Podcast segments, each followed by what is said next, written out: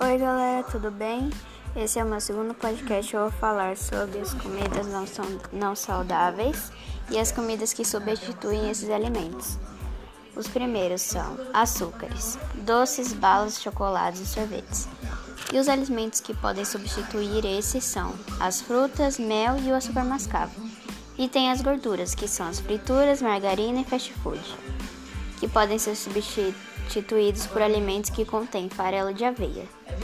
E os alimentos com excesso de sal, alimentos industrializados, como salgadinho, molhos e temperos prontos.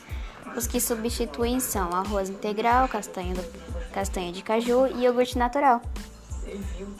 Esse foi o podcast e tchau. Deus abençoe vocês.